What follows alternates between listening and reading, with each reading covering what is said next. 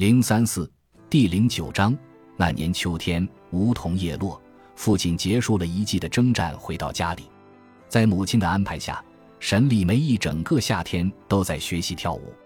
就在一个秋高气爽、微风拂面的早上，沈礼梅要当着所有家庭成员的面表演舞蹈。他还记得那天的风，直到今天，他都觉得一切都是风的问题。要不是他现在实在是心烦意乱的，有点六神无主。一定会因为这个固执的想法笑出声来。他仍然坚持让自己出丑的罪魁祸首就是那可恶的风。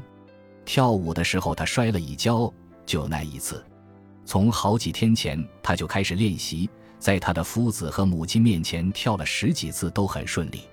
可就在那一天，母亲、父亲和两位哥哥都在场，还有乐师伴奏的情况下，他的一次旋身转得太快，一下子失去了平衡。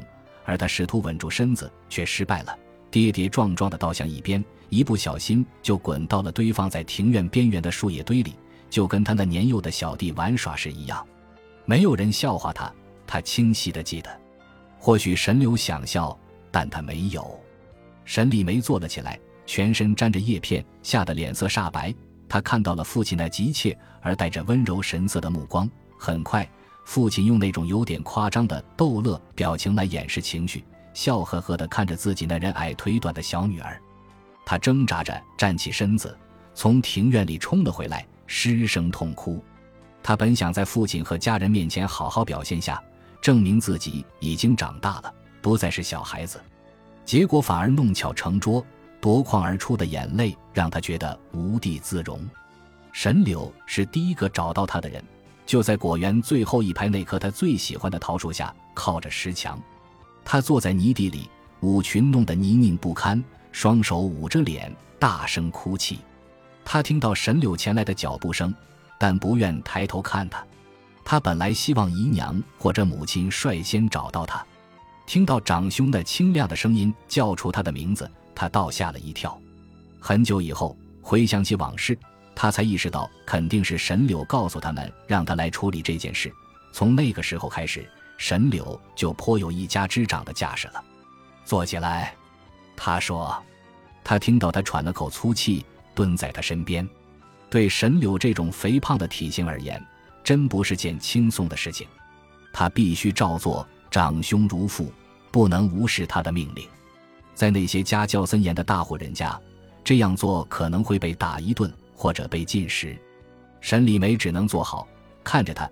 突然又想起自己该恭敬地低着头对长兄行个福礼，但是他没有站起来坐。沈柳没跟他计较这么多，或许是那泥泞的小脸和上面挂着的眼泪让他表现出难得的宽容。沈柳向来是个不容易被看清的人，即使是那个时候，他开口：“你该从中吸取教训。”声音自知而冰冷。根本不是哄小孩子的口气。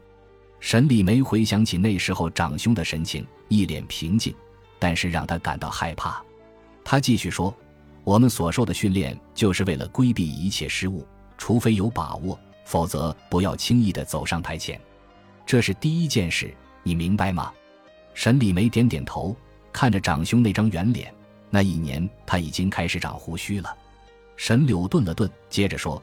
可是我们不是神仙，也不是帝王贵胄，所以不可能像他们那样绝不犯错，尤其对女孩子而言。所以你要记住的第二件事就是，如果我们在大庭广众之下犯了错，不管是跌倒在落叶堆里，或是在讲话的时候打了结巴，还有行礼字数太少或者太多之类，我们都得若无其事地继续下去，除非是条件不允许。你明白吗？他再次点点头。沈柳说：“如果我们终止，或者为自己的错误道歉，或是表现出沮丧，从庭院或屋子里跑出去，就会让观众深深地记住这次错误，并且明白我们是多么引以为耻。而如果我们坚持下去，这些错误就变得微不足道，我们不会受半点影响，没什么了不起。另外，妹妹，你要永远记住，你代表了整个家族。”而不仅是你自己，你所做的一切都得考虑到这个前提，你明白吗？沈礼梅第三次点头。说话，他的哥哥命令道。我明白。他尽可能清楚地说：“那时候他只有六岁，脸上、手上和衣服上都还沾着泥污。记得你所做的一切都代表着家族。”沈柳盯着他看了片刻，咕哝了一声什么，站起身来往果园外走去。他穿着一身黑色的长袍，沈礼梅现在都能清楚的记得，十九岁的青年并不常穿这个，显得有些僭越。当然，他没有系上红色的腰带。如果沈柳在科举中及第了就可以。后来，他的确顺利地通过了三次科举，并成功进入新安城大明宫，成为朝堂大臣中的一员。不一会儿，沈泰走进了果园。显然，他一直等到沈柳离开以后才出现，这也是次子应该做的。此时回想起来，像是撕裂了伤口一样疼痛。他可以肯定地说，沈泰听到了沈柳跟他说的每一句话。他仍然保持坐在地上的姿势，所以这一次看清了二哥的到来。他走近的时候满脸笑容，他就知道沈泰会这样。不过沈礼梅没想到的是，沈泰带着一盆水和一条汗巾。显然二哥猜到了他会躺在泥泞里。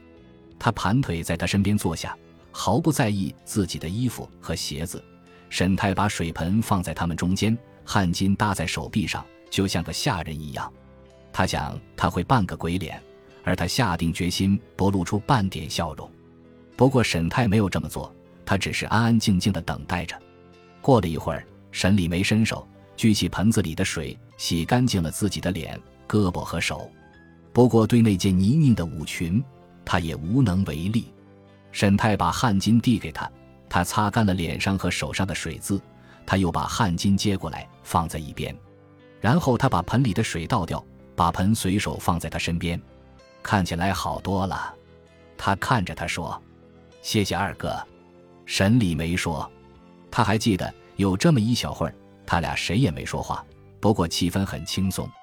沈泰一直都是个能让人如沐春风的人，他崇拜着两位兄长，但对二哥更加亲近和敬爱。我摔倒了，他沮丧地说。沈泰没有笑。我知道。感觉一定很糟吧？你一直很期待这场表演的。他点点头，不敢开口说话，怕自己忍不住哭出声来。沈泰说：“本来开始是非常棒的，李梅。不过后来起风了，一开始感觉到刮风，我就有点担心。”他不解地看着他。或许，或许下次有机会，说不定就是今晚。你可以在屋里跳舞吗？我相信那些舞蹈大家们都不愿意在室外跳舞，就是因为那些捉摸不定的风随时可能吹拂他们的裙摆，不小心就会摔跤。我不知道，难道他们都是因为这个才在屋里跳舞的吗？当然啊，肯定是这个原因。他的哥哥笃定地说：“这么一个秋季的早晨，你能在院子里跳舞，真是太勇敢了。”他很想接受自己是勇敢的这个想法。但还是坚决地摇了摇头，不，我不勇敢，我只是照着母亲和乐师的话去做，我不勇敢。沈太笑了，李梅诚实地说出这话本身就是种勇敢，这是事实。你会变得非常勇敢，当你不再是六岁，而是二十六岁的时候，我一定会为你感到骄傲，还有父亲也会。我看到他看得很认真，你愿意再为我们跳一次吗？就在今晚，在屋子里，他的嘴唇有些颤抖。他，父亲几乎快笑出来了。沈泰一脸沉思的模样。你知道吗？当有人摔倒时，只要他没有受伤，人们总会觉得挺有趣的。小妹，我不太明白为什么。你明白吗？他摇头。他也不知道为什么会有趣。不过沈超跌倒在落叶堆里时，他自己也笑得很开心。沈太又说。父亲也没有笑你，一开始他怕你受伤，后来又怕刺伤你的自尊心，所以他没有笑。我看到了，他忍住了。我看到他用手捂着嘴，你看到了，真是不错。其实父亲一直以你为傲的。他说了，他很想再看你跳一次。他的嘴唇微微颤抖。他说的，他真的这么说吗？二哥，沈泰点头。千真万确，直到现在，沈礼梅也不清楚这话到底是真是假。不过那时候的他和沈太一起走出果园，沈太拿着盆和汗巾。当天晚上，他穿着匆匆洗净的舞裙，在庄园最大的、挂满了明亮灯笼的堂屋里，再次为家里人跳舞。这一次，他没有摔倒。他看到父亲冲着他慈祥的笑着看着他。当他走近时，父亲亲昵地拍了拍他的脸颊，站起身来，正式的施礼道谢，还给了他一串铜钱，把他当做真正的舞蹈大家才会给赏钱。然后，父亲又从口袋里掏出一块糖给他，因为他还只是个六岁的小女孩。沈礼梅认为，如果说要在两位兄长身上找不同的话，那年在果园里的对话就是最好的答案。自那以后，沈柳也曾多次告诉他，很多次。不管是面对面的说，还是从西安城寄来的信里面，他所做的一切事情都得考虑到对家族的影响，而他接受了这个说法，不只是针对他自己，也针对任何一个代表了家族的女人或男人。这就是奇台人的理念，在帝国里，若没有家族支撑，将一事无成。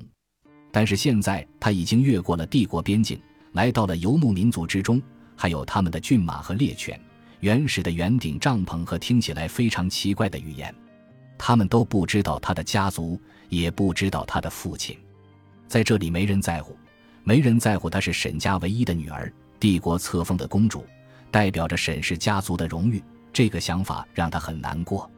这就是博古人对他的看法，这就是为什么这些博古人在他面前显得如此骄傲，连走过他身边时看他的眼神都这么傲慢。那种傲慢让他在刚才对视的时候不由自主地逃避了。他想起了自己只是帝国对野蛮人的政策和长兄野心的牺牲品，而在家乡的亲人们有生之年可能都无法再见到他了。为了控制情绪，他开始想能不能在每年春季博古人向奇台帝国纳贡的时候，让这些骑兵把写给母亲和姨娘的家书带到金水河河套地区。或许他还可以多让他们送几次。